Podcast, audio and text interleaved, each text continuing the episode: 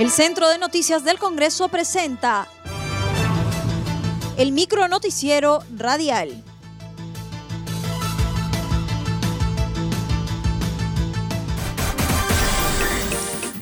¿Cómo están? Les saluda Ney Suceda. Hoy es viernes 16 de octubre y estas son las principales noticias del Congreso de la República. Hoy continúa pleno con temas agrarios. El Pleno del Congreso continúa hoy a las 9 de la mañana con temas relacionados al agro. En declaraciones a la prensa, el titular del Parlamento dijo que la realización de este pleno temático es un compromiso de este poder del Estado y los agricultores del país exhortan al Poder Ejecutivo declarar en emergencia el sector agropecuario a la provincia de Ocros en el departamento de Ancash.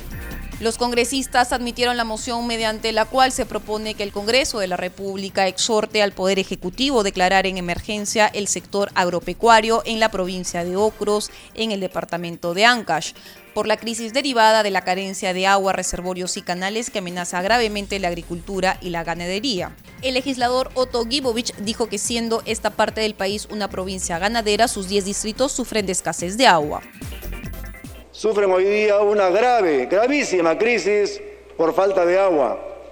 No hay canales, no hay reservorios, no hay agua, no hay pastos. Y la particularidad, señor presidente, es que la provincia de Ocros es la provincia ganadera de Ancash. Más de 10.000 cabezas de vacuno hoy día sufren porque no hay pastos, no hay agua. Y los dueños hoy día no tienen más alternativas que ver la forma de deshacerse de sus activos. Y eso ahonda la crisis de empleo, la ahonda la crisis y la gente tiene que emigrar a otros sitios. Se aprobó reconsideración sobre reingreso de profesores a carrera magisterial. El Pleno del Congreso de la República aprobó la reconsideración de la exoneración de la segunda votación del texto sustitutorio del dictamen que promueve el ingreso a la carrera pública magisterial de los docentes nombrados interinamente. La reconsideración fue planteada por el legislador Columbus Murata de la bancada de Fuerza Popular, quien indicó que la iniciativa legislativa afectaba al sistema meritocrático del magisterio público. Y lo otro, señor presidente, eh, es el tema de la meritocracia.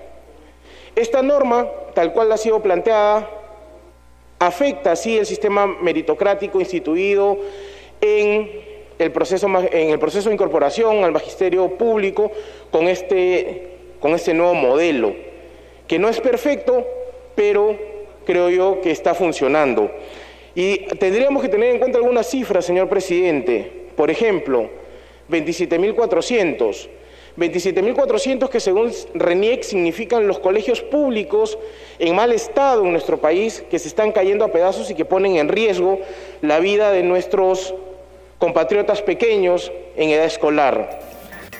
Congreso allana ante observación de ley de movilización para la defensa nacional se aprobó el allanamiento a la autógrafa de proyectos que proponen la Ley de Movilización para la Defensa Nacional y el Orden Interno. Daniel Urresti, presidente de la Comisión de Defensa, precisó que la necesidad de la nueva ley se explica en los cambios institucionales y legislativos que han reconfigurado los sectores de defensa y de interior. La necesidad de aprobar la nueva ley se explica también en los cambios institucionales y legislativos producidos que han reconfigurado el sector defensa y el sector interior, haciendo hincapié en el rol de nuestras instituciones titulares. Tienen no solo como garantes de la seguridad y el orden, sino también como actores del desarrollo nacional. En efecto, los últimos fenómenos de gran impacto social, económico y político evidenciaron la importancia de actualizar el marco legal vigente para contemplar un mejor diseño institucional.